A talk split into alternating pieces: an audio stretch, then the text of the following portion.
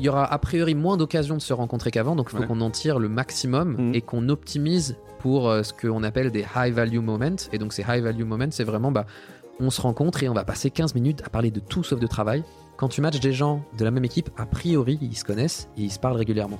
Et en fait, la grosse bête noire aujourd'hui des entreprises, c'est le sentiment qu'ont les employés d'être isolés au sein de l'organisation, pas au sein de leur équipe. Souvent, Oui, dans leur oui. équipe, les gens se parlent. Oui, C'est cross-team où il y a un problème.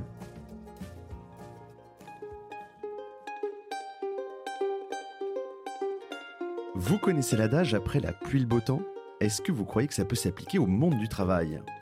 Lundi au soleil, ça n'est pas un bulletin météo, c'est un podcast qui porte haut et fort la voix de celles et ceux qui pensent le travail autrement.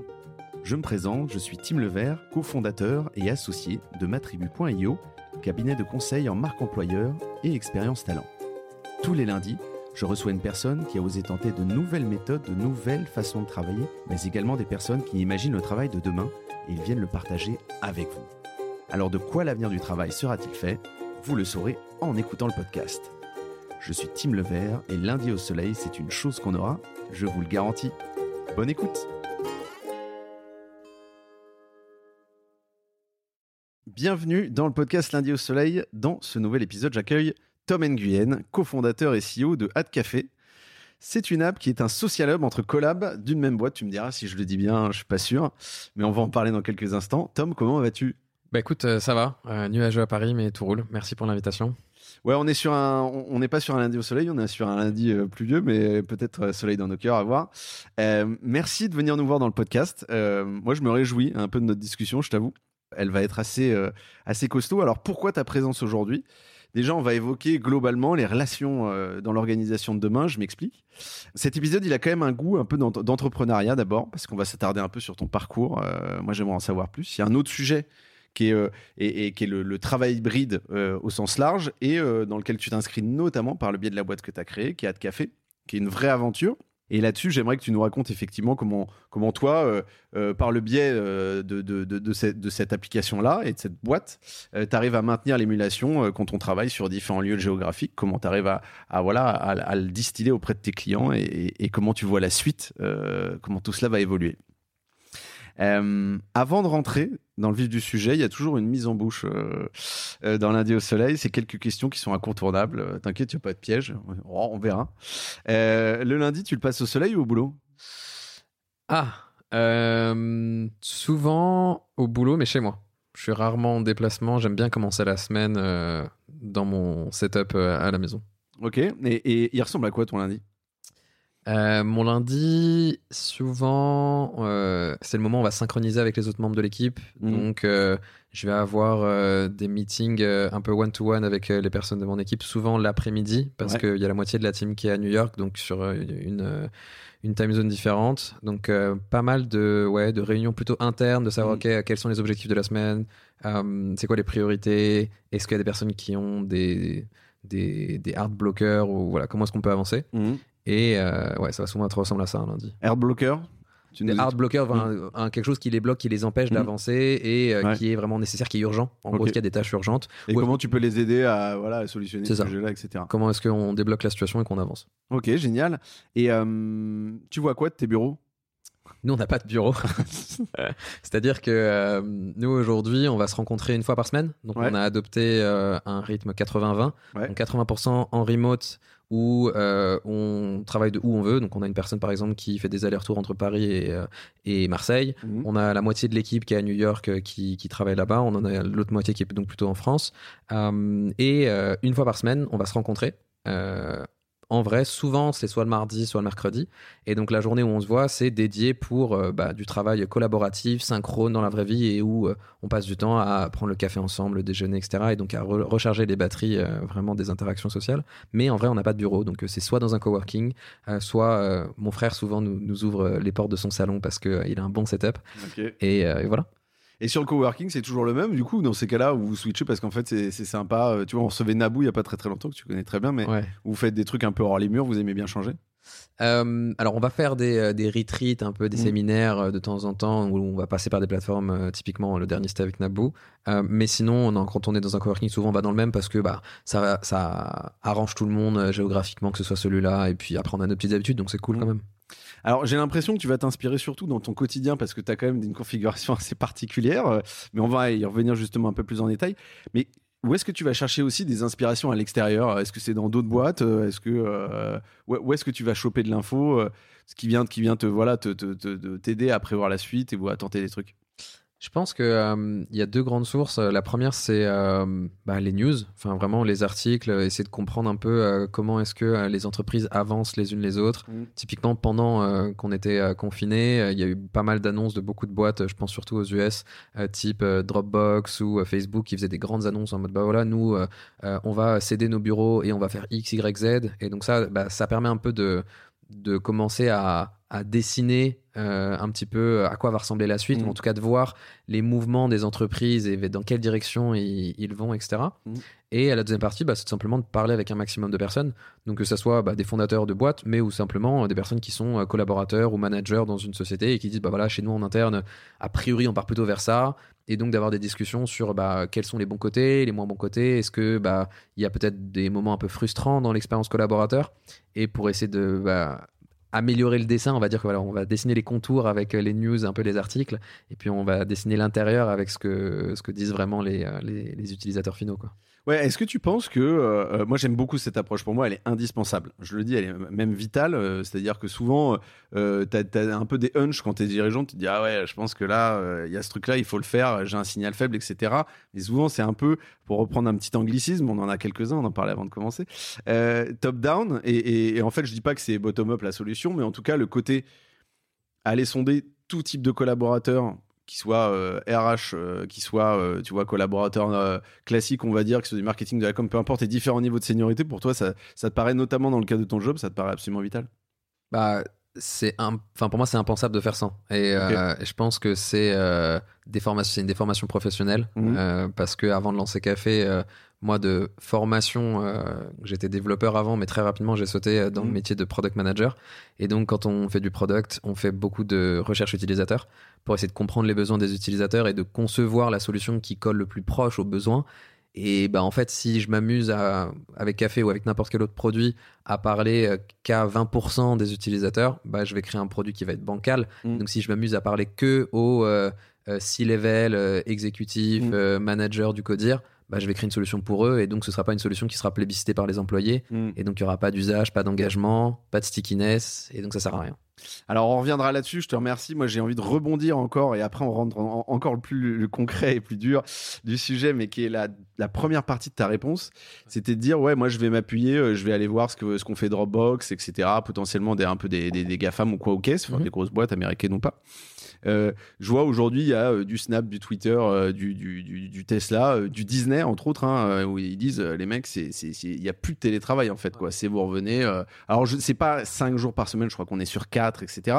Et du coup, ça, tu l'écoutes comment? Est-ce que tu l'écoutes avec défiance ou tu dis, non, mais les mecs, vous n'avez pas compris ou... Non, en fait, je pense qu'il faut il faut regarder avec beaucoup d'attention ce qui se passe dans mmh. les autres pays, mais il faut aussi pas oublier qu'on n'a pas vécu la même pandémie. C'est-à-dire que nous, en Europe, on est retourné au bureau après deux mois et demi, trois mois. Eux, ils ont passé deux ans en ce qu'ils appellent euh, work from home. Mmh. Donc, ils ont passé deux ans avec les bureaux fermés.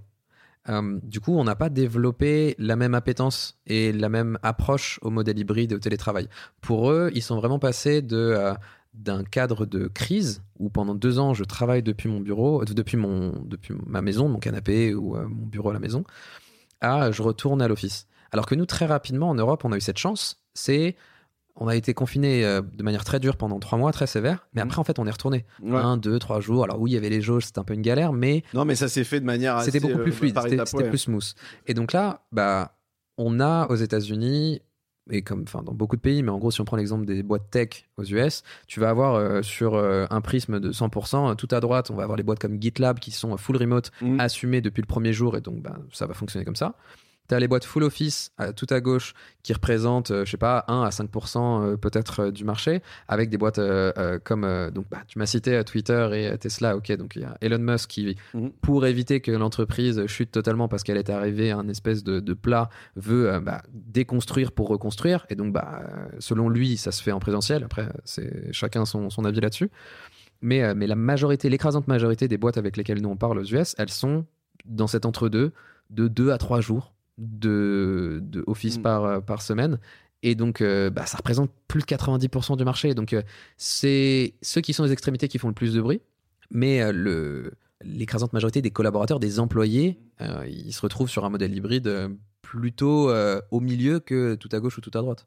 Ouais, c'est ça, ils veulent pas. ouais, L'entre-deux, ça convient plutôt bien. Ils veulent pas d'un modèle extrémiste, entre guillemets, où soit t'es full chez toi, soit t'es full au bureau, quoi. C'est ça. Euh, ok, on va revenir sur ces sujets-là. Je fais toujours un petit pas de côté dans le podcast euh, euh, parce que c'est un podcast qui sert aussi à inspirer sur le futur du travail, mais pas que. Euh, et j'aime bien euh, faire un détour sur le parcours de l'invité. Mhm. Et, et moi, euh, il y a quand même des choses qui m'ont, qui m'ont, voilà, qui m'ont interpellé dans ton parcours et ta formation. Alors toi, tu as, fait Epitech. euh, alors après, tu as fait un petit détour chez HEC Paris un été, euh, Ouais. petite formation, et après, tu es, parti à Alia University. Et en 2021, euh, chez Y Combinator, parce que tu as été en fait. euh, On était incubé avec. T'as été incubé, c'est ça. Euh, alors moi, je, je- je te le dis de, de- de- voilà, euh, moi j'ai fait des études, j'ai fait euh, une maîtrise d'anglais, une maîtrise d'éco et une, une école de commerce. Ouais.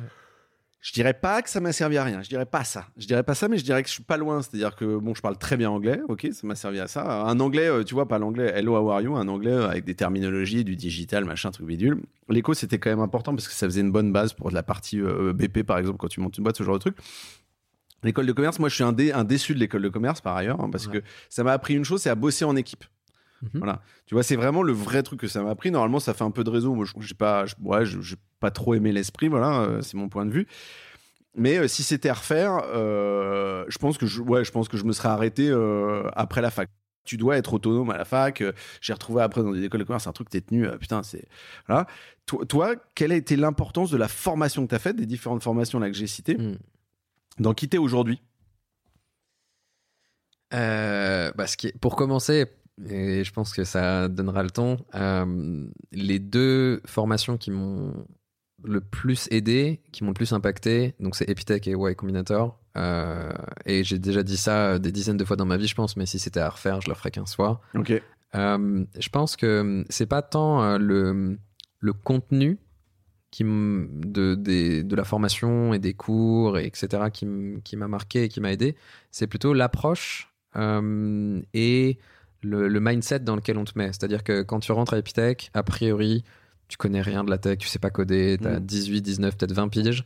Euh, T'arrives, on te met devant un terminal, c'est une boîte noire, tu sais pas ce que c'est. Ouais, bien sûr. Euh, et chose qui est drôle, c'est que j'ai appris à coder pendant 3-4 ans. Au final, je suis sorti, j'étais pas développeur, tu vois. Mm. Mais euh, je sais comment ça fonctionne. Je me suis mangé tellement de murs que je ne saurais pas les calculer. Mm. Et où à chaque fois que tu te manges un mur, bah, en fait, tu te relèves et tu dis, OK, donc du coup, c'est pas comme ça qu'il faut s'y prendre. Est-ce que peut-être qu'il faut que je fasse un virage avant? Est-ce qu'il faut que je passe par la fenêtre? Mm. En fait, il y a vraiment euh, un peu un esprit, euh, je dirais pas hacker, mais, mais un peu pirate de dire, bah OK, si c'est pas comme ça, je vais réussir d'une autre manière, d'un moyen détourné, et je vais réussir. Et donc, c'est vraiment l'apprentissage par l'échec, Mm. l'apprentissage par le, la, par le projet. Dès les premières années, tu étais en groupe. Et donc, je pense que c'est quand même l'une des meilleures formations qui, même si euh, ça s'appelle pas, voilà, on n'est pas dans une formation pour être entrepreneur, je pense que c'est quand même l'une euh, de celles qui sont accessibles en France, qui te préparent le mieux. Mm. Euh, parce que bah, on, on te dit, ok, t'échoues, c'est pas grave, tu vas réussir, juste recommence. Ouais. Et t'as eu plein d'apprentissages. Et donc voilà, c'est euh, le fait d'apprendre à apprendre et de pas aussi rester sur quelque chose d'obsolète, de dire, bah, ok, j'ai appris tel langage, je sais coder dans tel langage, mais si demain il y en a un nouveau qui sort, bah, on m'a appris à rapidement me remettre à la page et apprendre de nouvelles choses. En fait, le monde de l'entrepreneuriat, c'est pareil. La seule chose euh, que j'ai pas appris à l'école, et là peut-être que c'est YC qui m'a plus aidé, c'est la partie vente, où en fait quand tu deviens entrepreneur, tu passes ta vie à vendre. Euh, tu vends ton produit à tes utilisateurs, tu vends euh, ta vision et ta mission à des investisseurs, tu vends ta vision et ta mission à des employés pour qu'ils rejoignent ton équipe. Et donc je pense que c'est la seule compétence qu'on qu'on développe pas, ou en tout cas qu'on développe peut-être en deuxième intention dans une école comme Epitech. Et euh, ouais, c'est clairement aujourd'hui euh, ce qui, ce qui Mm. fait euh, notre culture, notre ADN, en partie parce que du coup, donc mon cofondateur qui est accessoirement mon grand frère a Ouais. aussi fait Epitech. On va, on va, on va y revenir à la complexité entrepreneur en famille. Et voilà. Ouais, alors c'est, le fait de savoir vendre. Moi, je trouve que c'est assez facile à faire, mais voilà, c'est mon point de vue. Non, mais c'est à dire que tu peux apprendre ça sur le tard. Enfin, il y a, il y a plein de façons de, de vendre, etc. La culture par l'échec et, et- et apprendre, et puis considérer qu'en fait un échec, c'est, pas un échec, c'est d'apprendre. Je veux pas reprendre Nelson Mandela, mais pas loin. Mais, mais ce que je veux dire, ça c'est, ça, c'est, c'est une culture plus profonde. Et donc euh, c'est plus rare en France, enfin en Europe, je pense, de manière générale. Oui, et ce qui est intéressant dans ce que tu dis, c'est que, c'est que surtout, c'est c'est sur des profils qui sont des profils tech, des profils dev. Alors, tu l'as eu aussi euh, à YC, comme tu l'appelles, mais. Et, euh, donc euh, Y Combinator, mais l'avoir effectivement sur dans des écoles comme Epitech, je trouve c'est vraiment intéressant parce que ça veut dire qu'il y a une compréhension aussi de vers quoi t'es amené hier, euh, t'es amené par la suite sur le marché et, qu'en fait tout peut s'ouvrir à toi. Tu peux être dev ou tu peux être entrepreneur ou peu importe en fait, mais euh, l'idée c'est effectivement d'avoir ça dans la tête Qu'est-ce qui t'a manqué en fait juste dans ce cursus-là? Est-ce qu'il y avait un truc où tu t'es dit putain là ils sont passés à côté machin. C'est difficile de bitcher euh, sur Non, ce- non, sur je son bitch pas. Je pense que le seul truc, et je pense que ça a été corrigé, parce que donc, je suis encore un peu en relation avec, euh, avec l'école et avec euh, les, les équipes euh, qui font partie de la pédago. Je pense que le truc qui a manqué, mais qui a été corrigé entre temps, c'est. il y a toujours eu beaucoup de types de profils qui sont sortis Mhm. d'Epitech, mais on était très minoritaires ceux qui avaient arrêté de développer. D'accord. Et donc il y avait un peu cette espèce de guéguerre entre les vrais diplômés qui en Ouais. cinquième année continuaient de développer et étaient devenus des, des- des vrais codeurs, des développeurs, etc., Ouais. des software engineers, euh, et ceux qui, qui avaient arrêté de dev. Et donc Ouais. dans ceux qui avaient arrêté de dev, il y avait euh, ceux qui faisaient euh, de l'infrastructure réseau, ceux qui étaient devenus chefs de projet, product manager, consultants, etc. Et il y avait un peu ce truc-là de, de- ouais, guerre d'ego. Ouais, C'était manichéen quoi, c'était côté bien ou mal quoi. Ouais, en gros, euh, Ouais. bah, t'as fait une école de dev pour pas dev. euh, Ah, tu t'es vendu, t'es un vendu quoi. Voilà, c'est ça. C'est un dur. Et, euh, et, et je sais qu'ils ont fait beaucoup de taf là-dessus. Euh, et ce qui est drôle, c'est que, tu vois, euh, moi, pas d'ego, genre après euh, 5, 6, euh, 7 ans, je sais pas, je, sais pas, je suis sorti d'école, ouais, ça va faire 7 ans, peut-être 8. Euh, J'étais pote à moi qui m'avait dit des. Ouais, ah, c'est abusé, t'as arrêté de et tout, et qui maintenant me disent, mais du coup, pour devenir PM, ça se passe comment? Ça a Mm. été quoi tes réflexions? Qu'est-ce que j'ai Qu'est-ce que je peux lire? Quelles ressources t'as? Etc. Et je trouve ça cool. Ouais, pas d'ego, mais je pense que c'est le seul truc sur lequel les écoles peuvent s'améliorer, c'est que bah une école c'est pas une usine à euh, profil type parce que c'est pas ce dont le, marché a besoin que tout le monde se ressemble. On a besoin de diversité et on a besoin de, de profils euh, qui soient euh, bah, avec certaines forces, certaines faiblesses, mais euh, surtout différents. Parce que enfin une école qui sort euh, toujours des, des copier-coller, ça sert pas à grand chose. Enfin, Ouais, ouais, on avait ce sujet-là avec Hélène qui avait fait le documentaire Rupture. Je t'en parlais avant de commencer où effectivement l'idée c'est de se dire aussi, voilà, l'école elle est pas là pour sortir et tu le dis assez bien pour, de- pour sortir des clones, mais justement pour avoir des profils qui soient capables à la fois qui soient très complémentaires et, et dont l'un est fier de l'autre quoi. Moi j'aime bien un peu ce, ce- ce style-là. Tu crois que si si t'avais commencé à monter ta boîte direct post bac, tu serais tu te serais foiré J'ai deux trois questions de merde comme ça. Non, hein, j'en je- sais rien. En vrai, euh, peut-être. Euh, De toute façon, en fait, il y a tellement de paramètres euh, dans dans le succès ou dans l'échec que j'en ai aucune idée. Ouais. Enfin, même là, tu vois, café, c'est une question de timing assez Mm. incroyable. On, on aurait décidé de lancer une boîte 12 mois avant, on n'aurait pas lancé café, tu vois. Euh, et on va revenir sur ce point-là parce que c'est vrai que c'est la pandémie qui a déclenché cette, euh, cette aventure entrepreneuriale, mais pas que. Euh, sur l'expérience pro, je, je fais très rapide, mais ça a toujours été très tech. Euh, T'es passé par des agences, des startups, etc. Euh, donc t'as été salarié en fait, c'est ça qui est intéressant. Euh, T'en retires quoi du, du salariat? Tu te dis que est-ce est-ce que aujourd'hui tu fais partie de ceux qui pensent que bon c'était une bonne expérience, mais que tu reviendras jamais salarié parce qu'en fait c'est un c'est pas c'est pas toi et que tu veux tu veux continuer d'être entrepreneur ou tu te dis putain le salariat c'est un truc euh, c'est c'est c'est c'est voué à crever quoi. Non, non, pas du tout. Moi, je, Ouais. crois pas du tout à ça. Ok. C'est bien fait le salariat? Moi, franchement, il Ah y a bah, des fois ouais, où bien sûr. Moi, il y a des fois où le samedi et le dimanche, euh, je me gratte la tête et je réponds à des mails, etc. Et je me dis, euh, euh, le salariat, c'est doux, des fois quand même. Ouais, et sûr. ma femme pensera certainement la même chose, tu vois. Mais euh, non, non, je suis, je suis très content parce que je pense que j'ai appris énormément et je crache pas du tout sur, euh, sur ce modèle-là. Euh, Il y a des personnes qui sont, qui sont très, très contentes, très à l'aise euh, dans, dans cette approche. Et en fait, bah, le plus important, tout simplement, euh, bah, c'est d'être épanoui, tu vois. Donc, euh, quelqu'un qui est épanoui en tant qu'entrepreneur, c'est top. Quelqu'un qui est épanoui en étant salarié, c'est top aussi. Quelqu'un qui est épanoui en étant freelance à son compte, c'est génial. Donc, euh, j'ai pas d'avis. Euh, moi, en tout cas, je suis content d'avoir eu ces épisodes-là parce que je pense que ça m'a permis de prendre en maturité, d'avoir d'autres échecs, mais un peu moins graves. Parce qu'en fait, quand tu es salarié et que tu as un projet qui, qui échoue, bah, c'est pas, c'est pas toi en tant que personne, c'est toi en tant que salarié. Donc, c'est pas trop, trop grave. Et puis, bah, t'as ja- t'as pas cette espèce de- d'épée de Damoclès au-dessus de la tête de bah, si je me foire, il y a peut-être des gens au chômage, tu vois, Mm. Euh, ou pas, ou juste des, des gens qui sont virés. Ouais. Donc, euh, non, c'était cool. Chaque, chaque chose en son temps. Ouais, ok. Et tu as fonctionné du coup à l'opportunité. euh, C'est comme ça que tu as imaginé. euh, euh, alors, tu vas nous raconter avec ton frère et plein d'autres gens autour de toi, j'imagine, euh, l'idée de, de Hat Café, qui était en, en été 2020, c'est ça euh, Post, euh, Post-crise? Bon, on Enfin, était en plein pendant- milieu. En plein, ouais. en post, plein. Premier confinement. Ouais, post-premier confinement, Ouais. exactement. Donc pour le contexte, euh, mon frère et moi, on est tous les deux managers dans la même boîte pendant le confinement. Donc pendant trois mois, on est en euh, work from home, vraiment. Ouais, voilà, on est en télétravail forcé. Et euh, on avait déjà dans, dans la tête euh, l'idée de se dire, OK, on veut monter une boîte ensemble. On se rend compte qu'on est euh, super complémentaires parce que donc lui, il est sur toute la partie tech, tech. et moi toute la partie euh, design d'interface, conception, recherche utilisateur, etc. Et un peu sales aussi, peut-être? Pas trop. Pas trop, ok. Ouais. Et euh, on se dit, OK, euh, on veut faire une boîte euh, parce que nous, notre- nos forces, c'est dans le B2C. Donc on cherche euh, tous les sujets B2C qui nous passent par la tête et il n'y a rien. C'est le néant. On se dit, bah non, euh, on va pas faire une app de fitness, on va pas faire une app de food, on va pas faire une app de machin, de photos et tout.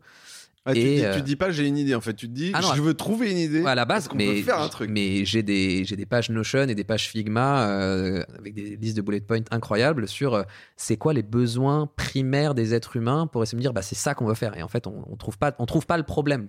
Et au moment où euh, bah, on arrête de chercher, euh, on se pose la question, on se dit bon bah peut-être que côté B2B euh, il y, a, il y a aussi des problèmes, même si c'est pas notre expertise, on n'a jamais bossé dans le B2B de notre vie. Et là en fait, euh, bah choc mental, on se regarde et on se dit bah on a un problème nous dans notre équipe. c'est que bah on veut retourner au bureau, mais qu'on sait pas quel est le jour pour se rencontrer, vu que tous les membres de notre équipe veulent revenir une ou deux fois par semaine. Bah, si tu fais le calcul une ou deux fois par semaine, on peut se rater ad vitam aeternam, donc il y a un problème dans l'équation. Mm. Et voilà, on part de ça. L'été 2020, du coup, moi, j'interview euh, 100 personnes différentes, de 100 boîtes différentes, et où en fait, on comprend tout de suite. On se dit, OK, il y a 99% des personnes qui répondent qui nous disent qu'elles C'est leur veulent aller sur un aussi, modèle quoi. Hybride. qui est dans leur godasse, ouais. Euh, ils ont tous les mêmes problèmes à plus ou moins grosse échelle. Et OK, on se dit, euh, c'est là-dessus. Donc, euh, en deux semaines, on, fait, on fait notre MVP. Donc, on sort une, une app mobile en août, fin août 2020, et après, c'est parti. Et ok, et ça, ça a accéléré le truc. Alors moi, j'aime beaucoup cette histoire où tu te dis, on voulait trouver une solution, on n'avait pas le problème. Alors qu'en fait, il était devant toi, mais je trouve ça assez cool. Ça me parle assez bien. Alors moi, j'ai une tasse euh, que, j'ai récupéré une tasse à un moment donné de à café. hein, euh, on saura pas comment, qui dit euh, avec mon accent anglais merdique, with café I work from. Et là, il y a quatre, quatre box, the office, home, coworking, the moon. Donc je peux travailler de, avec Ad Café, je peux travailler vraiment de, de- la lune. Ouais, tu peux travailler d'où tu veux. Ça a été. En fait, on s'est posé beaucoup de questions avec mon frère euh, sur euh, qu'est-ce qu'on veut apporter avec cette solution. Mm.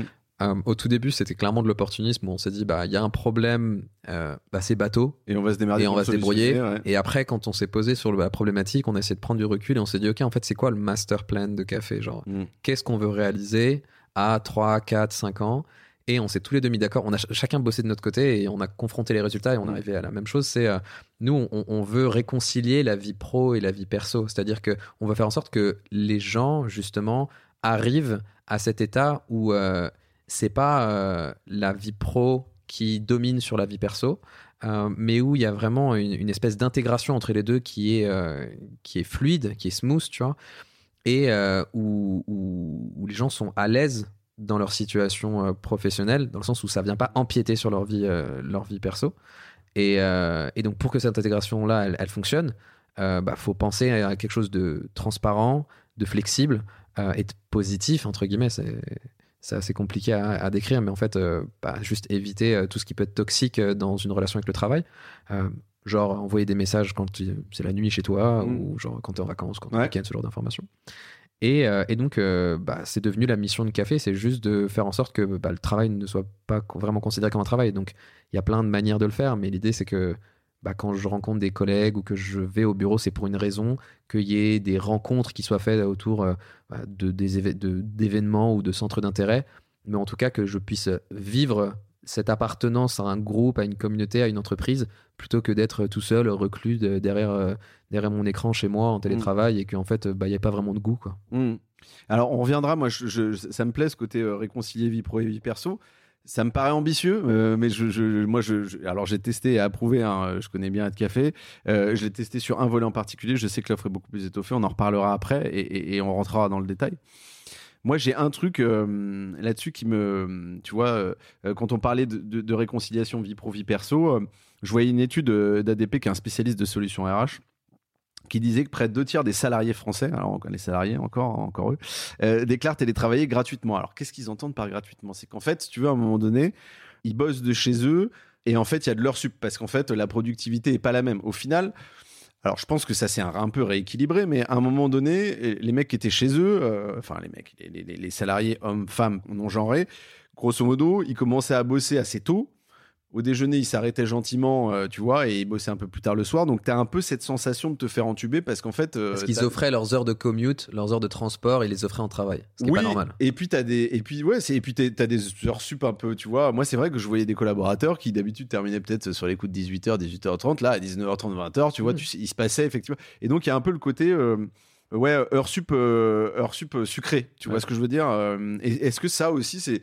justement Café, ça permet aussi, tu vois, de se poser des questions, d'avoir un peu de recul bah sur ce genre de situation? Carrément, par exemple, il y a une des fonctionnalités auxquelles on a pensé, c'est qui existe, c'est que tu définis en fait tes créneaux horaires. Mmh. Par exemple, tu dis, bah, moi je commence mes journées souvent vers 9h du matin, je m'arrête à midi, je reprends à 13h30 et je travaille jusqu'à 17h30.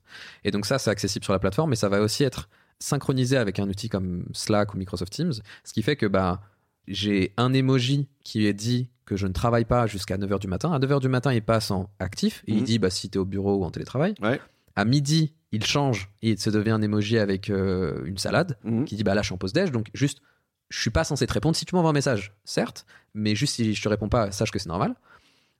Après, l'après-midi reprend avec un emoji classique. Et à la fin, je passe en emoji non-working hours. Hmm. Et donc cet emoji-là, il veut bien dire, si tu m'envoies un message, sache que je vais pas y répondre. Et c'est OK que tu aussi tu puisses, toi, en tant qu'individu, euh, planifier le message pour demain matin, si c'est pas une urgence. Et nous, ça nous aide, vu qu'il y a des personnes sur des time zones différentes, de savoir, bah, en fait, quand il est 9h du matin chez moi, chez la personne, il n'est pas 9h du matin. Donc ça sert à rien que je lui envoie un message maintenant. Et mm. que potentiellement la personne, dès que, je le dérange. C'est la première chose qu'elle va voir quand elle va se mm. réveiller, elle va dire Ah, est-ce qu'il y a un truc, etc. Et donc je pense que respecter aussi euh, la distance, entre guillemets, et le, la vie privée de chacun, c'est enfin, c'est peut-être un peu abusé de dire vie privée, mais en fait, c'est ça. C'est les horaires de chacun, mm. ça fait partie de. Euh, bah là, en fait, je suis pas au travail. En tant qu'individu. Je suis pas supposé répondre. Je suis pas supposé répondre. Et peut-être que tu vas espérer une réponse de moi ou que moi je vais y répondre juste parce que j'ai reçu le message.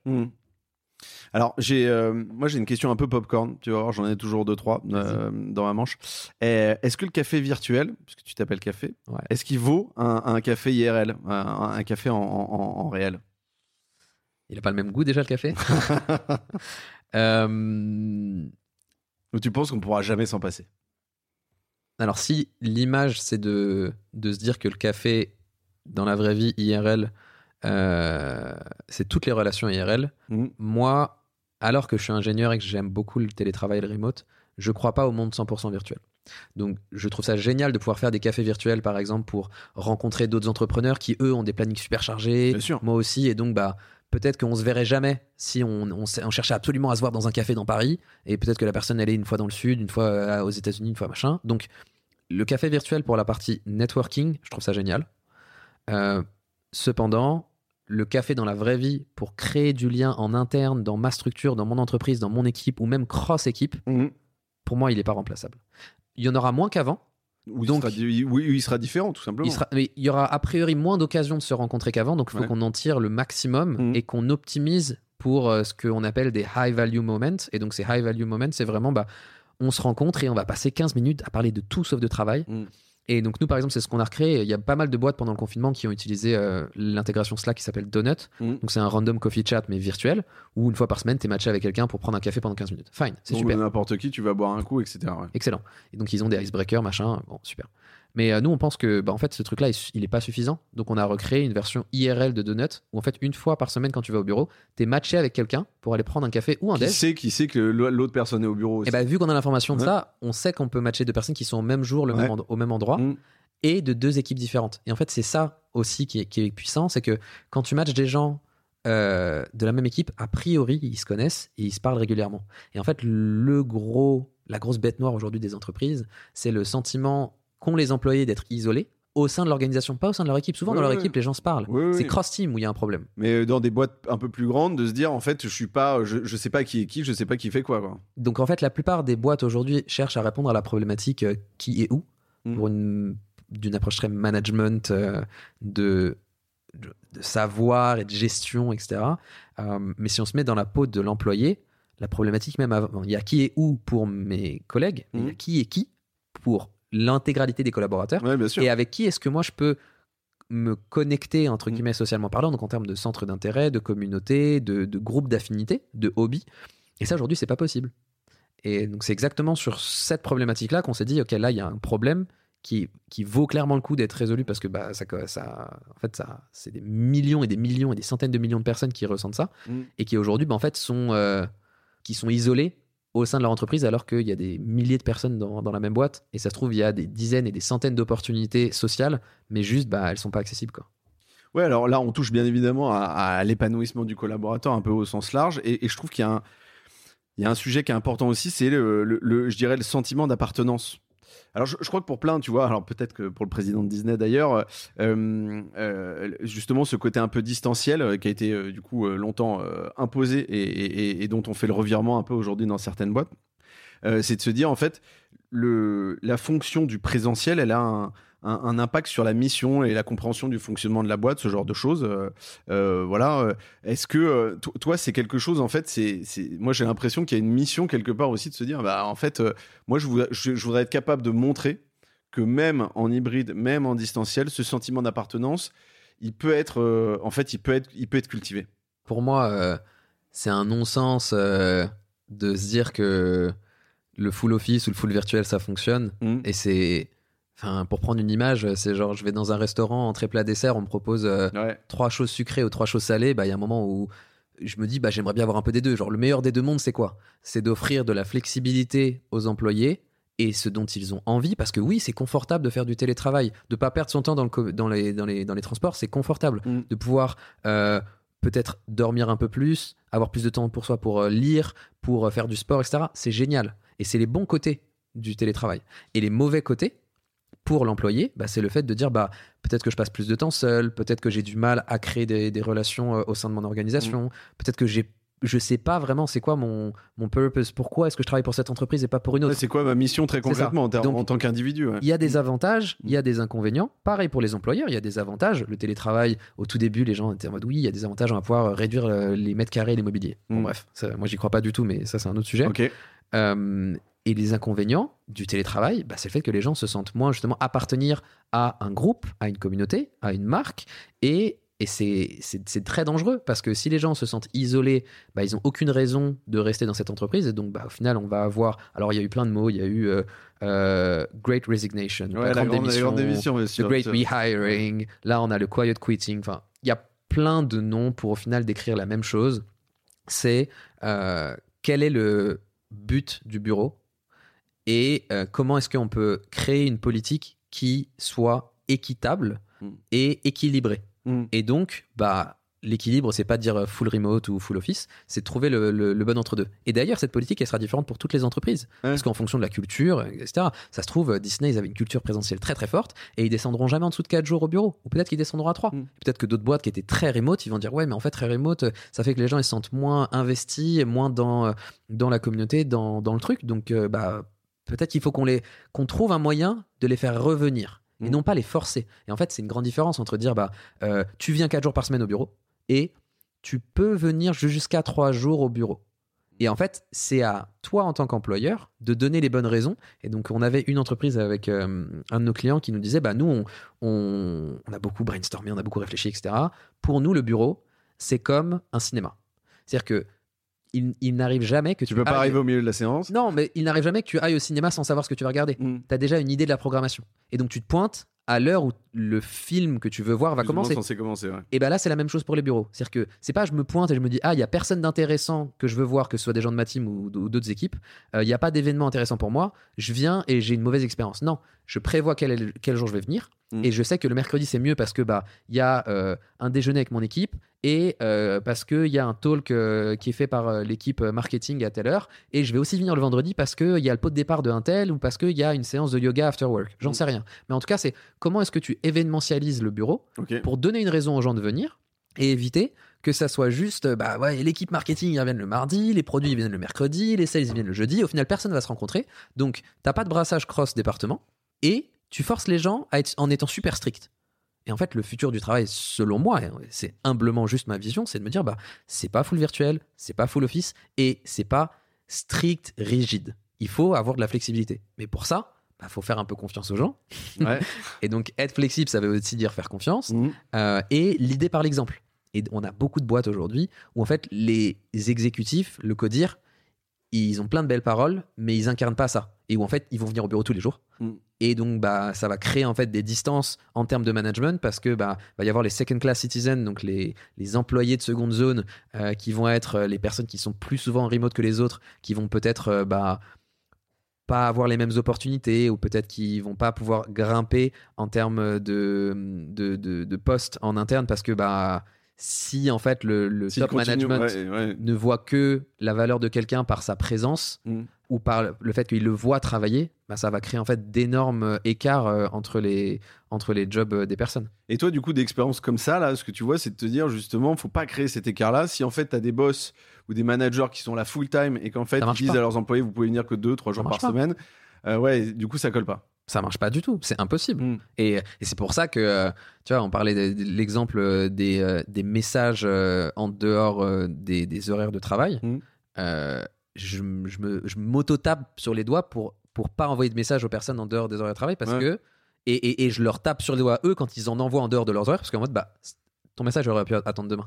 C'est Mm. pas parce que tu m'as dérangé, je m'en fous que tu me déranges à 19h, c'est pas un problème. Ouais. Mais t'aurais pu attendre demain, c'est pas, pas, urgent. c'est- ouais, c'est pas vital euh, pour et en- le soir. Et donc, en fait, bah oui, et si, si toi tu donnes pas l'exemple, Mm. bah les personnes, enfin les règles que tu, tu vas pouvoir faire un communiqué euh, en interne, dire ouais voilà, à partir de maintenant c'est ça les règles, mais en fait si personne les respecte, si le top management les respecte pas, personne va les respecter. Ouais. Et c'est en fait, euh, moi, ce que j'entends là-dedans, c'est euh, d'un côté, c'est effectivement, tu parlais de conciliation vie pro vie perso, donc ça, c'est vraiment le bénéfice collab. Et alors, tu peux avoir cette volonté-là, cette mission-là quand tu es une boîte, mais in fine, pour la boîte, je veux dire, il y a quand même une notion de, de- de volonté de fidéliser. En fait, c'est ça, Ah oui. dans, un, dans un contexte où, au-delà de la guerre des talents, tu le disais bien, euh, tu, gardes potentiellement euh, des salariés euh, plutôt, deux ans que, cinq ou six ans en moyenne, comme tu les gardais avant. Quoi. Donc, il y a vraiment cet enjeu de fidélisation pour les boîtes. Eux, c'est comme ça qu'ils voient les choses. Quand on a commencé Café au tout début, on pensait que c'était un sujet immobilier. Ouais. Ouais, euh, les entreprises vont gagner des mètres carrés parce que bah, vu que tout le monde n'est pas au bureau le même jour, on va pouvoir faire des économies. Mhm. Au final, c'est un énorme mensonge parce que bah, c'est juste que les bureaux, on va pas les réduire, on va les repenser. Donc on va les penser beaucoup plus avec des zones de collaboration, de créativité, de rencontres Mm. qui ne soient pas purement de travail, mais juste euh, peut-être de brainstorming, ce genre de choses, ou peut-être des grandes salles de meet-up pour accueillir justement des événements, choses qu'on pouvait pas forcément faire avant, mais ils vont être repensés, ils vont être redesignés, ils vont pas être supprimés ces, ces Mm. mètres carrés-là. Et en fait, euh, on a mis du temps à comprendre que bah, la problématique, on va dire la partie visible de l'iceberg, c'est l'espace, la partie invisible, c'est les liens entre les gens, donc Ouais. c'est la connectivité, et comment est-ce que tu t'assures que euh, les personnes se sentent proches les unes des autres, donc les équipes les unes des autres et les gens au sein des équipes, Euh, parce qu'en fait c'est ça qui est coûteux pour l'entreprise. Mm. C'est que si une personne se sent isolée, elle va quitter le navire, ce qui va potentiellement créer d'autres départs, mais surtout, euh, si tu anticipes pas, bah en fait, ce qui va se passer, donc c'est ce fameux quiet quitting, c'est que les gens sont désengagés, ils travaillent de moins en moins. Là, il y a une étude qui vient de sortir, je pourrais te l'envoyer, c'est euh, Harvard Business Review qui a annoncé que 40% des employés aujourd'hui se disent soit désengagés, soit sont en train de démissionner, soit sont en quiet quitting. Donc en gros, ils fournissent le minimum du minimum. 40% c'est beaucoup. Euh, donc comment est-ce que on essaye de, de prendre du recul et de se dire, euh, ok, là on est dans une situation un peu sans précédent. Euh, les personnes ont besoin d'une raison pour rester dans une entreprise parce qu'aujourd'hui, Mm. bah, en fait, le salaire, ça suffit plus. Si demain, je suis assis à mon bureau, que je fais exactement les mêmes tâches pour une autre entreprise et que Google vient toquer à ma porte en me disant est-ce que tu veux faire la même chose, payer 20% de plus? Bah en fait, si j'ai pas de sentiment d'appartenance à l'entreprise, Oui, c'est le salaire qui va jouer. ouais, bah, je vais sûr. accepter instantanément. Mm. Oui, oui, oui. Alors, les- dans le sentiment d'appartenance, il y a aussi la notion, euh, je pense, d'utilité et de sens. Euh, je reviendrai après parce que j'ai encore une question popcorn à, à, te soumettre, mais, euh, mais, mais, mais justement, sur ce côté, effectivement, euh, sentiment d'appartenance, quête de sens, moi j'ai la conviction hein, que pour motiver ces équipes à distance, tu me diras si j'ai raison ou si j'ai tort, te connaissant, tu vas me dire non, mais chacun euh, a sa propre politique. Mais, mais je, je trouve que c'est important de réinjecter du sens en expliquant la vision régulièrement de la boîte. C'est-à-dire que, Ouais. et tu le dis, c'est-à-dire que comme c'est toujours, soit tu es en distanciel, soit tu es en présentiel, soit tu es en hybride, peu importe, etc. euh, moi, j'ai la sensation, on, on change un peu de sujet, mais que ça a un impact effectivement sur le fait de se dire, en fait, moi, je suis content parce que cette boîte, ouais, je, je sais pourquoi je bosse là. Et en fait, le truc qu'on t'a expliqué le jour J, il est potentiellement plus vrai, où il a évolué à J plus 15, à J plus 30, à, à 6 mois, peu importe. Mais tu as quand même envie de te rappeler pourquoi tu es là, en fait. Ouais, bah, c'est globalement. euh, Enfin, je suis d'accord. C'est comment est-ce que. Est-ce qu'il est possible de surcommuniquer? Ça peut être des fois un peu contre-productif. Peut-être que tu vas perdre un peu en efficacité, en vélocité, etc. Mhm. Mais en vrai, personne te reprochera jamais d'expliquer trois fois pourquoi est-ce qu'on est en train de faire ce qu'on est en train de faire. Et des fois, c'est nécessaire quand tu es à distance que t'as pas tout le contexte parce que des fois, bah, il y a des discussions de couloir, t'étais pas au courant. Des fois, ça pas. En plus, on a quand même subi un, un- un virage en termes de travail où euh, on a une grosse population qui, avant, ne faisait pas de télétravail, qui n'a pas du tout la culture de l'écrit. Et donc, de parler en asynchrone, de prendre vraiment des notes dans des documents euh, pour les personnes qui étaient absentes d'un meeting. Et puis, ouais. et ça peut paraître pompeux, mais en fait, c'est nécessaire. Et c'est juste qu'il y a beaucoup de cultures qui ont dû à la fois s'habituer euh, à la synchrone, à la culture de l'écrit, au télétravail. Enfin, c'est beaucoup de Mhm. choses en même temps. Et donc, aujourd'hui, je pense qu'on est dans une phase où on peut pas surcommuniquer. Alors ouais, du coup, le- ce que tu me dis là, ça me fait penser à une, à une question que je m'étais un peu gardée sous le coude. Euh, c'est une application, c'est bien. Ok, une application à de café, c'est bien, mais une formation, c'est mieux parce que tu disais en fait, euh, c'est-à-dire comment tu les accompagnes Parce qu'à un moment donné, tu peux filer les outils, mais si les gens savent pas les exploiter, je dirais à bon escient, tu vois, je pense à, à des outils d'INPS qui sont les outils de notation collaborateurs, etc. Hum, Alors moi, j'ai connu pas mal de boîtes qui faisaient ça, où grosso modo, euh, et le management disait putain comment on utilise ça, c'est une galère et tout. On va, en fait, ils vont penser qu'ils vont être fliqués. Les collaborateurs ils disaient ah non mais attends, c'est des trucs anonymes et tout. Je sais pas comment ça va être remonté. Comment t'accompagnes un peu tous ces parce qu'en fait il y a, il y, a, il y a un peu il y a un peu de taf là. Ouais, bah, il y, a, y, a, il y a de l'accompagnement, on va dire, euh, change management, entre guillemets. Ouais. Euh, et de toute façon, tu peux faire le, le produit le plus euh, ergonomique, avec le plus d'engagement du monde. Mhm. Au final, euh, s'il n'est pas accolé avec une partie, avec un programme, euh, genre, je sais pas, un people euh, partner programme de, ok, euh, voilà, voilà le. Oui, c'est la démarche est pas est pas euh, genre claire sur le bénéfice. euh, Un outil tout seul, ça sert jamais à rien. Ok. En tout cas, ça peut pas faire tout. Mhm. Ça peut peut-être faire 50, 60, 80% du job. Mais s'il n'est pas accompagné par euh, des personnes en interne, ça peut être même des consultants, mais en tout cas une équipe dédiée qui, qui est dédiée à- au succès de ce projet de, de change management, ça pourra pas 100% fonctionner. Mm. Et donc c'est sûr que tu peux avoir toutes les fonctionnalités de la Terre, tu peux avoir des clients qui vont dire oui mais on a besoin de telle et telle fonctionnalité, ok. Mais en fait si vous n'êtes pas prêt à vous engager à faire en sorte que ça soit un succès, nous tout seuls on pourra pas le faire pour vous Mm. on peut vous mettre tout à disposition. On a quand même besoin à un moment de, de personnes qui vont, qui vont aller chercher euh, les, les derniers kilomètres. Quoi. Alors ça c'est hyper important parce que il y a cette notion de euh, d'engagement entre guillemets, euh, enfin d'engagement profond. Euh, mais je l'opposerais à un engagement sincère. Euh, Moi, je vois des boîtes effectivement qui, je dirais pas qu'ils utilisent sur, pas sur des outils forcément, mais qui se disent bon bah comment euh, je peux apporter un peu de cosmétique, tu vois, pour se dire, euh, pour essayer de cultiver un peu à moindre coût la culture. Et euh, tu vois, est-ce que est-ce que ça c'est des trucs que tu as déjà vu ça?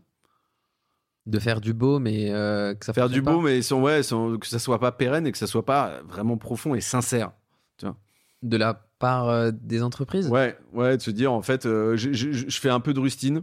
Bah, bah alors oui, mais alors pas, euh. pas, pas trop sur nos sujets. Enfin, un petit peu, mais par exemple, tu vois, on va avoir des sujets qui sont beaucoup plus politiques, euh, du genre. je sais pas, des entreprises qui vont s'engager à lutter contre genre le harcèlement, harcèlement sexuel au travail, Ouais. qui vont faire plein de com, mais qui dans les faits vont rien mettre en pratique. Ouais. Mhm. Ça, il y en a. Ouais, bien sûr. Euh, nous, dans notre cas, est-ce qu'on a eu des. Si, on a, on a tous. Le pense- bénéfice est tellement clair que c'est- vraiment c'est anecdotique quoi. Bah, on a tous déjà parlé avec euh, des entreprises qui disent Ah oui, on, a, on veut faire euh, ça, ça, ça, ça, ça, et qui au Mhm. final, bah, c'est beaucoup pour de la vitrine, et, et dans les faits, il n'y a pas grand chose. Si, Ouais. on a tous parlé, mais, mais je pense que c'est plus marginal. anecdotique que d'autres. Ouais. que- que Bah, c'est un bon message, c'est un signal, un signal fort. Mais je pense que les gens sont sincères. Enfin, Ouais. je pense sincèrement. Et après, c'est. Encore une fois, nous, on, s'est lancé dans un moment euh, Oui, a- très particulier. En fait, il y avait un besoin. C'était nécessaire. ouais, Il y avait ouais. un besoin même euh, physique. De, il y avait des, des, des restrictions en termes de place. C'est-à-dire qu'il y avait des jauges sanitaires où on pouvait accueillir qu'une personne sur deux au bureau. Mm. Donc si tu avais 500 places, tu pouvais accueillir que 250 personnes. Mais a priori, si tu avais 500 places, c'est que tu avais au moins 500 employés. Du coup, sûr. comment tu fais? Et donc nous, on n'a pas trop eu ce cas-là de gens qui disent Ouais, c'est génial ce que vous faites euh, et euh, qui l'ont pas utilisé. Oui, en oui. fait, soit ils étaient in, soit ils Et puis comprenaient pas banco ce qu'on parce que sinon et ciao, dépend. Ouais, bien sûr. Euh, top. Moi, je rebondis sur un truc que tu disais juste avant euh, et, qui, me, en tout cas, me, pose question. Euh, tu parlais du, partage de l'espace de travail et de se dire, on parlait un peu d'économie d'énergie, ce genre de choses. Il y a des entreprises qui se posent la question. Ça sort un peu de, ton champ de connaissances, peut-être, tu me diras, mais qui se posent la question de fermer un jour par semaine leur bureau couper le chauffage ce jour-là, fermer la cantoche potentiellement quand il y en a, voilà, ou, tu as un impact sur l'économie d'énergie? Ça, ça, ça a un sens. Des. Alors pour moi, il y a toujours de l'impact. À partir du moment où il y a du télétravail, il y a de l'impact. Mm. Après, parce que ne serait-ce que parce que euh, tu vas pas prendre, tu vas pas faire de commute, donc potentiellement tu vas pas prendre ta voiture, etc. Alors après, il y a eu quand même pas mal d'études où ça va un peu dans les deux sens, parce qu'on dit bah oui, mais tu consommes quand même plus chez toi. Enfin bref. Et surtout, est-ce que l'office vraiment ne consomme pas quand t'es pas là? Et enfin, donc bon, je, pense qu'il y a un impact. À partir du moment où euh, on peut réduire le, le nom, enfin le trafic ne serait-ce que tu vois euh, tout simplement en, termes, de, bus métro voiture. Mm. alors après est-ce que c'est le cas aujourd'hui? J'ai un doute. Je pense que c'est possible mais qu'on le verra peut-être dans le futur. Aujourd'hui ça me paraît encore un peu flou. Euh, après je suis pas le, plus euh, j'ai pas un, savoir illimité sur la question. J'ai lu quelques articles mais c'est pas non plus un sujet que je maîtrise à, 100% donc euh, je pense qu'aujourd'hui il y a pas un énorme il y a, peut-être un manque à gagner mais je pense qu'aujourd'hui on n'y est pas. Mm. et je sais pas comment on peut y être. Parce que enfin, fermer un jour, est-ce que c'est ça la solution Ça me paraît strict, tu vois ça me paraît pas flexible. Mm. Euh, surtout, imagine, tu es une multinationale, tu as des personnes euh, qui sont dans d'autres pays. puis ça veut dire que c'est très imposé du coup. Il y a bah cette notion d'imposition ou comme la, C'est comme la notion de la semaine de 4 jours. On a certaines entreprises qui l'ont testé et qui ont dû, avec le recul euh, et en, en, ayant testé la chose, de dire bah en fait la cinquième journée que vous travaillez pas, vous pouvez la prendre que le mercredi ou le vendredi pour s'assurer qu'il y ait quand même des jours en commun. Parce qu'en fait, si tu laisses n'importe qui poser n'importe quand, c'est l'anarchie. En fait, les gens, personne ne sait jamais. Et donc, ah, il y a un cadre. souvent, ouais, souvent, c'est un cadre. C'est plutôt le lundi ou le vendredi. Euh, mais... bon, mais on pourrait se dire que c'est strict. Tu vois. Et mm. donc, imagine une multinationale où euh, ils sont présents dans des pays euh, qui ne travaillent pas le vendredi et le samedi, mais qui travaillent le dimanche. Comme c'est le cas, par exemple, au Moyen-Orient. Bah, si en plus de ça, tu as un jour où le bureau il est fermé, enfin, c'est un, cauchemar derrière pour, pour organiser des réunions, des machins. Donc bon. Je dis pas que c'est pas la bonne solution, je pense juste qu'il n'y a, pas de, a pas de solution toute faite aujourd'hui. Mm. Et en termes d'impact, je sais pas ce que ça pourrait avoir en termes de valeur énergétique. En tout cas, il y a certainement un sujet. S'il y a des gens qui veulent lancer une boîte là-dessus, il y a peut-être un truc. Moi, j'ai une autre question, euh, Saugrenu. J'en ai, tu vas voir, j'en ai quelques-unes. Euh, et je voulais ton avis sur la question parce que ça me taraudait. Aujourd'hui, tu as des espaces de coworking.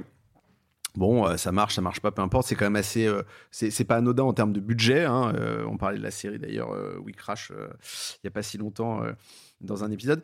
Euh, moi, j'ai quand même une question en me disant, euh, c'est une question bonne ou mauvaise idée, tu vas voir. Mhm. C'est, euh, est-ce que tu crois que tu as, deux boîtes, tu, tu, te dis, bon, bah, j'achète un bureau et en fait, du, le lundi, c'est ma boîte, le mardi, c'est ta boîte, le mercredi, c'est ma boîte, etc. Est-ce que tu crois que c'est des trucs qui ont du sens, ça, ou pareil, c'est, à mon avis, ça marche pas? Bah, ça a du sens, mais encore une fois, c'est un peu strict, quoi. Ouais, c'est en fait, toi, dans, dans, dans, dans ce que tu vis, dans ce que tu vois, en fait, il y a une notion de flexibilité que tu opposes à cet aspect effectivement très strict et de se dire en rigide, on peut appeler ça rigide. Oui, de rigidité. non, mais tu as raison, tu as raison. C'est très bien dit. C'est de se dire en fait, euh, les collaborateurs, ils, ils veulent pas de, de, de, cette notion. Ils ont maintenant, c'est vraiment, ils veulent de la flexibilité, quoi. Mm. Ah, pour moi, c'est ça. Alors après, ça dépend de du stage de la boîte. Tu vois, si vous êtes mm. juste 10 et que vous dites bah on a un bureau qui est accessible deux jours et demi par semaine, euh, c'est tel jour, tel jour et telle demi-journée, bah ça se trouve ça peut largement faire le job. Mais bon. Mais ça veut dire que tu dois adapter ton agenda en fonction d'eux, etc. Donc tu as, un peu cette, notion de, ouais, de, liberté euh, entre guillemets. Mais euh. c'est plus responsable en termes de dépenses, mmh. dans le sens où tu vois c'est un peu cost control, c'est-à-dire que bah, l'entreprise va dépenser moins parce que bah, forcément ils partagent tous les frais. après voilà. Euh, moi, il y a une question que je me pose quand même, c'est, euh, euh, je, te le disais, la promesse, elle est assez lourde, la promesse que toi, que, que toi t'offres, je trouve qu'elle est assez cool, mais c'est de se dire comment concrètement tu arrives à rythmer, à proposer des rythmes dans la vie des collaborateurs. Au-delà des events, tu parlais du café tout à l'heure, que je trouvais, moi j'aime beaucoup, je trouve ça très sympa. Est-ce qu'il y a, est-ce a d'autres quick tips, on va dire, là, qui, qui marchent très bien? Ouais, bah, en gros, nous, ce qu'on veut faire, avec la plateforme, c'est que n'importe qui puisse savoir quel est le meilleur jour pour aller au bureau. Mhm. Donc pour ça, bah en fait, il y a plein de manières. C'est bah, de savoir euh, est-ce qu'il y a de la place? Bon, c'est l'approche un peu fonctionnelle. Ouais. Qui est là de mon équipe? Qui est là des gens que j'aime bien, donc hein, on va dire euh, ce que nous on appelle les favoris, donc tu peux ajouter des gens à tes favoris, donc c'est vraiment très personnel. Et est-ce qu'il y a un événement ce jour-là? Et donc l'événement, qu'est-ce que c'est? Est-ce que euh, c'est un déjeuner Est-ce que c'est un événement sportif Est-ce que c'est un meet-up, etc., etc. Donc en fait, avec ce panel d'informations, là, je vais décider de dire ah bah tiens, tel jour ça m'intéresse d'y aller ou tel jour en fait pff, ça n'a pas trop de valeur pour moi, je vais pas y aller, je passe mon tour. Et donc l'idée c'est vraiment de centraliser tous les paramètres qui vont impacter ma prise de décision. Typiquement, est-ce que j'ai des rendez-vous sur place euh, ce jour-là? Donc en fait, je vais même pas regarder la liste des personnes. En fait, j'ai un rendez-vous euh, en présentiel. je dois y aller. voir mon client sur place, etc. ouais. C'est ça. Euh, Est-ce que à l'inverse, si j'ai que des rendez-vous, c'est des vidéo calls, bah je vais pas me déplacer parce que un, je vais faire du commute pour rien, et deux, je vais monopoliser euh, un phone box et tout le monde va me détester, alors que j'aurais pu rester chez moi. Donc l'idée, c'est vraiment euh, de prendre toutes les informations, les mettre à disposition des personnes et que elles, décident en fonction de leurs besoins. Alors, la question que j'ai là-dessus, qui est presque un peu philosophique, hein, euh, tu vois, c'est euh, là, on parle de relations sociales. Moi, j'ai, moi, j'ai, enfin, moi, je, je- tu le sais, hein, je suis vieux, dégarni, euh, mais, euh, mais j'ai- moi, j'ai connu le, le bureau imposé bah, pendant des années, voilà, encore, et j'avais encore un peu de flexibilité, mais ça redessine quand même complètement les relations sociales. Elles sont quand même requalifiées différemment. Mhm. Alors.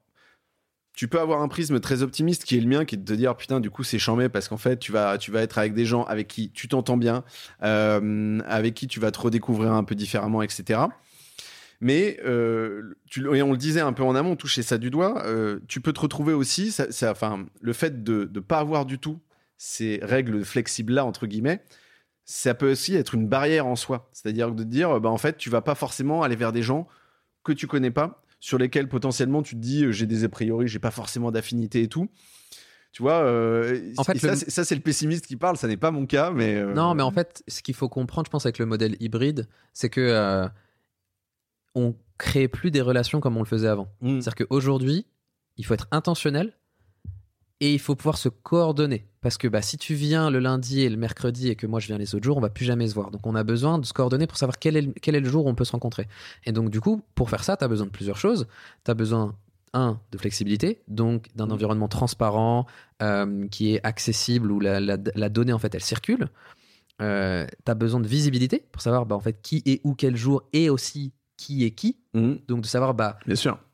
Est-ce que toi, tu as des centres d'intérêt en commun avec moi? Est-ce que euh, on, on se ressemble ou est-ce qu'on a peut-être que voilà, ça va m'intéresser, peut-être qu'on s'est jamais rencontrés, mais qu'on partage plein de choses. Peut-être que tu es Mm. fan du PSG et que moi aussi, peut-être que tu es fan de yoga et moi aussi. Et en fait, cet icebreaker, il va permettre de faire en sorte qu'on se rencontre, même Mhm. si on fait partie de deux équipes totalement différentes. Ouais, bien sûr. Parce qu'on partage quand même, un, la localisation, Mm. on va dans le même bureau, et deux, on a certainement des hobbies en commun. Et donc, on a flexibilité, visibilité. Le troisième point, c'est empowerment. C'est comment est-ce que on donne la possibilité aux individus, aux collaborateurs, de s'organiser eux-mêmes et de pas attendre cette approche top-down où en fait c'est les équipes RH, Ouais, donc culture, eux peuvent comme interne, reprendre le pouvoir tranquillement. et que n'importe qui puisse créer une occasion et dire bah voilà là je vais organiser ce que nous on appelle un organic meetup. En fait c'est je vais créer un événement en tant que collaborateur où je vais inviter plein de gens suivant leur centre d'intérêt et leur, euh, leur localisation Ouais. et je vais organiser mon propre événement en interne sans avoir besoin de passer par les équipes euh, comme interne, Mm. RH, etc. Et du coup, bah, je vais dire, ah bah tiens, euh, un tel, il fête euh, ses 5 ans dans la boîte, on va aller boire un verre tel jour dans tel bar après le travail. Je vais inviter tous les gens de, de l'entreprise ou alors je vais faire des groupes de, centres Ouais, tu vas inviter ouais, avec les. Et les je vais dire, dans bah, lesquels il a des centres d'intérêt je vais organiser euh, une euh, séance de yoga after work euh, tel jeudi parce que j'ai vu qu'il y avait Mhm. plein de monde au bureau le jeudi mais je vais inviter que les gens du bureau qui ont dit qu'ils aimaient faire du yoga et Mhm. donc tu passes d'un groupe de peut-être euh, 2000 personnes à quelque chose de super quali Ouais, du coup de 5 ou 10 personnes totalement agnostiques de leur département et de Mhm. leur team et de leur appartenance purement en termes de, de, de, de squad ou de groupe Ouais. euh, et en fait, tu vas réussir à avoir un vrai brassage au sein de ton entreprise Mm.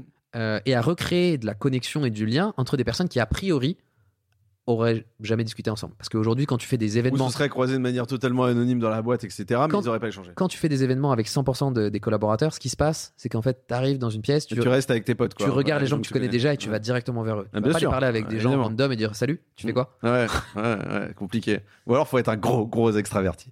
Ouais, mais c'est pas le cas de tout le monde. Ah non, c'est pas le cas de tout le monde. Non, c'est sûr, c'est compliqué. Non, mais je- je- moi, je comprends effectivement cette notion de, de création lien. Donc, en fait, t'es es même dans un. C'est pas de création lien, c'est de renforcement même de liens euh, plus élargis. Et ça marche surtout dans. Enfin, ce, qui, ce qui est intéressant, c'est que ça marche dans des boîtes assez costauds finalement, parce que Ouais. c'est vrai que dans des petits groupes, ce côté-là, il se fait un peu naturellement, euh, mais, euh, mais, mais, mais dans les plus grosses boîtes, c'est une, grosse barrière. Bah, moi, j'ai dé- j'ai découvert euh, une expertise que je pensais même pas exister avant de faire café. Mm. C'est euh, les personnes expertes en, euh, en, en psychologie de l'organisation. Ok. Voilà, alors j'ai reçu un psychologue de l'organisation. Voilà, bah, t'as des gens qui ont des PhD là-dedans, qui font des années, des années d'études, et qui t'expliquent la différence, en gros, euh, dans un, un réseau, euh, comme un réseau d'entreprise comme un réseau de neurones. Mhm. Tu as donc euh, des, des entités, des personnes qui sont connectées à d'autres avec des euh, strong ties, donc des liens forts, et des weak ties, des liens faibles, euh, et que dans une organisation, si tu n'as pas assez de weak ties entre les personnes, euh, tu vas avoir en fait des, des groupes entiers de ton réseau qui vont s'écarter les uns des autres quoi, ouais. et tu vas avoir des îles en fait qui dérivent euh, parce que tu peux pas avoir plus de 10 liens forts en gros euh, pour un seul être humain, c'est pas possible. Mm. Et ça, c'est les personnes les plus euh, sociales de ton entreprise. Mais en fait, les weak ties, c'est des choses qui sont assez faciles en fait à mettre en place, qui sont principalement en fait des liens, on va dire de, de surface. Donc, qui sont moins fréquents, moins profonds, avec moins de relations, on va dire, de confiance entre les personnes, mais qui sont nécessaires pour le bon fonctionnement du réseau. Mais les weak ties, aujourd'hui, on en a quasiment plus, parce que les seules personnes avec lesquelles on parle, c'est pour le travail. Donc, on est dans des relations qui sont euh, uniquement à propos du travail Ouais, et transactionnelles. ouais, bien sûr. ouais. Et donc, il n'y a plus du tout ces discussions de machine à Le café. côté small talk, quoi. hein. Et, euh, et la partie informelle, elle n'existe plus. Mm. Et donc, comment est-ce que tu recrées des, des, des, des weak ties? Et donc, je me, je me suis trompé, c'est que nous, on parle de social ties. C'est en fait, c'est des liens sur des centres d'intérêt ou des liens sur la partie plutôt communautaire ou hobby et qui permettent d'avoir du, du coup quelque chose en commun avec la personne Ouais. et de créer justement un peu cette relation informelle, Mm. euh, mais sans avoir besoin de passer cinq jours ensemble par semaine au, au bureau, tu vois. Oui, parce que un, c'est pas nécessaire, deux, t'as pas le temps, et, euh, et donc c'est en fait, en fait, que- comment toi tu le triggers ce truc-là, c'est ça quoi. C'est comment toi t'arrives en- de manière simple justement à le créer ce lien. Et, que les- et surtout que ce soit pas obligatoire parce que tu Mm. peux pas forcer les gens à être, à être, euh, sociables. Mm, ouais, Voilà. complètement. Il y a des gens qui le sont, des gens qui le sont pas, des gens qui veulent, des gens qui veulent pas. Mm. Pour certaines personnes, être social en entreprise, c'est un non-sujet. C'est genre, bah non, moi je viens, je travaille. Je, Ouais. je je Ouais, suis je là mélange pour un pas. salaire. Ouais, si Voilà. tu parlais de. Et c'est ok. Il y a pas de problème. C'est- optionnel, tu le fais si t'as envie Mm. de le faire, tu le fais pas si t'as pas envie de le faire, c'est ok. Mm. Euh, c'est la clé. On, terminera cette partie-là sur le, sur le sur le fait de la non-obligation, de l'incitation. euh, Flexible. Flexibilité, incitation, très important. Euh, je te propose qu'on attaque euh, la fameuse dernière partie. C'est également un classique. Et après, promis, je te libère. Euh, Est-ce que tu as un livre, un film à nous conseiller pour nous inspirer? Ah. Euh, très mauvais lecteur. je lis pas trop de, de livres. Je laisse ça à mon frère qui lui me fait des digests. Hmm Euh, Hyper cool. Ouais, ça c'est trop bien. Lui, il lit et, et il me fait des digests de 10 minutes. Donc euh, d'ailleurs, merci hein, Arthur pour tout ça. Euh, comme movie, euh, bah, je pense les classiques qui sont sortis il y a pas longtemps qui sont cool pour toute personne intéressée par l'entrepreneuriat. Donc il y a Super Pumped, donc qui parle de l'histoire de Uber et We Crashed, t'en as parlé tout à l'heure avec Ouais. l'histoire de Airbnb. J'ai pas encore vu The Playlist qui parle de l'histoire de Spotify, mais qui Mm. apparemment est génial. Euh, donc ouais, après sur la partie plutôt euh, Future of Work, HR, j'en ai pas vraiment. Moi là où je m'inspire principalement en fait, bah c'est comme je disais au tout début, c'est euh, ce dis. discuter avec des personnes euh, et, et je trouve qu'il y a quand même un truc super cool avec cette communauté de personnes sur LinkedIn principalement, pas trop Twitter. Euh, c'est que si tu ajoutes quelqu'un et que tu lui poses des questions à ce sujet-là, euh, les gens sont, sont très accessibles. Et Ah, euh, je trouve ça dingue. Tu vois, l'autre jour, j'ai passé une heure, alors 45 minutes de discussion avec la head of euh, remote de chez Twitter, Mhm. euh, qui, qui vient de partir parce que du coup, justement, il n'y a pas assez de remote là-bas et qu'elle elle, elle Ouais, appréciait tu pas trop. Ouais, Mais, euh. Enfin, la personne, c'est une rockstar aux US, Mhm. elle m'a donné 45 minutes avec plaisir. Et j'ai eu plein de personnes comme ça où vraiment, au culot, tu leur parles et ils sont, ils sont cool. Donc euh, voilà, je dirais, si, si les personnes hésitent encore, on peut aller chercher des informations auprès de gens euh, un Ouais, peu de manière n'hésitez pas à aller contacter des gens que Ouais. vous ne connaissez pas. Alors, moi, je suis entièrement d'accord avec Les toi. gens qui publient généralement à ce sujet-là sont OK de Mm. donner du temps Mm. euh, et de, de parler, euh, partager leur feedback, leur insight sur le marché. Bah, J'ai rarement connu. Enfin, des gens qui, qui répondaient pas aux sollicitations que je leur envoyais, que ce soit pour le podcast ou en dehors. Moi, j'ai besoin de me documenter, j'ai besoin de bouquiner aussi. Et, je pense que c'est comme ça que tu avais construit l'événement aussi Next Workplace. On n'a pas beaucoup parlé aujourd'hui, mais parce que c'est on a traité cet épisode avant. On fera peut-être une autre spéciale à, l'avenir. Mais, mais c'est comme ça que tu y allé aussi, j'imagine, à l'époque. Tu ah, te dis, voilà, on a envie de parler de Future of Work. Euh, voilà, venez, quoi. ça. Hein, je trouve ça top. Euh, merci pour ces recommandations. Une toute dernière question, euh, c'est pareil, c'est un classique aussi. Est-ce que tu as une anecdote qui te vient en tête et que tu as envie de nous partager un bon ou un mauvais souvenir? Euh, C'est un bon et un mauvais. C'était d'abord un mauvais, puis c'est devenu un bon. quand nous, mon frère et moi, on, fait la toute première version de Café, mmh. donc en août-septembre 2020, on candidate à Y Combinator directement et on se fait recal. ah, ok, tu prends, tu prends on se fait un recal très sévèrement, on n'a même pas l'interview. Donc normalement, en gros, c'est tu candidates à l'écrit, puis tu es interviewé, puis potentiellement tu es pris. Là, on n'est même pas pris pour l'interview. Euh, et là, tu es rempli de doutes. Et tu es en mode, euh, bon, bah, next, c'est pas grave, tant pis. Ok. Et on revient neuf mois plus tard où on a charbonné et où on prouve qu'on a de l'attraction et qu'on est vraiment en train de craquer un truc et qu'il y a un gros marché et qu'il y a un un momentum vraiment assez balèze mm. et où euh, pour nous ça nous était sorti de la tête. Et quand on annonce notre lancement genre euh, en mai, euh, on finit premier de la journée sur Product Hunt parce que bah je sais pas, on a eu un bon momentum et voilà, c'est cool. Et t'as un de nos investisseurs qui dit vous devrez peut-être candidater. On leur a dit bah non, on s'est fait recal, c'est bon, on passe à autre chose. Et au final, on candidate last minute. il y avait, je crois, genre 10 jours avant le début du, batch, parce que tu c'est deux batchs par an. Ouais, bien sûr. Et, et on passe une interview la minute et on est pris la minute genre on a la réponse le jeudi soir et ça commence lundi tu vois. Mm. et donc euh, l'anecdote c'est vraiment de se dire euh, s'ils comprennent pas c'est pas grave euh, si tu prouves avec de l'attraction des chiffres un peu tangible quoi. Ouais si tu montres que ça marche les gens te feront confiance et s'ils te font pas confiance au début c'est pas grave. Toi faut juste que tu aies confiance en toi en vrai quoi Ouais, et puis ce qui est intéressant aussi là-dedans, c'est que t'as pas lâché. T'aurais pu te dire euh, après, ouais. si t'ont pas pris, t'aurais pu. En fait, on n'avait pas le choix. Signal faible. J'y crois pas. En je pense que n'importe quel entrepreneur, euh, enfin, en tout cas, first time entrepreneur euh, doit entendre ça. C'est qui croit en toi ou pas. En vrai, tu vas le faire. Hmm. Donc bon, à chaque fois, c'était notre mindset. C'est euh, qu'on parle avec des investisseurs ou des accélérateurs, des incubateurs, etc. C'est genre, euh, vous nous prenez, vous nous prenez pas, ça ne mm. changera rien, on va quand même le faire. Et en fait, à partir du moment où tu as des personnes en face de toi qui, qui sont déterminées, qui vont le mm. faire, c'est ça les met en doute eux en mode ah oui ils vont vraiment le faire donc il faut peut-être que nous on se pose la question et en fait c'est faut leur mettre le doute en fait mm. et nous avec ou sans vous on va le faire et, sur, le, sur, le, sur la, deuxième fois où tu as tenté le truc, est-ce qu'il y avait un côté revanche ou il y avait juste un côté, ça t'a fait marrer, tu t'es dit, vas-y, on s'en fout ah non, non, bah non euh, on s'est. même pas de revanche, en vrai, on s'est dit, bah, c'est vrai, on n'y avait pas pensé. En fait, on le refait, et comme je t'ai dit au tout début du podcast, euh, il faut le refaire, je le refais 15 fois. Quoi. Ouais, c'est ça, bien sûr, génial. Euh, top. Écoute, euh, Tom, merci beaucoup. C'était extraordinaire. Moi, j'ai beaucoup apprécié cet échange.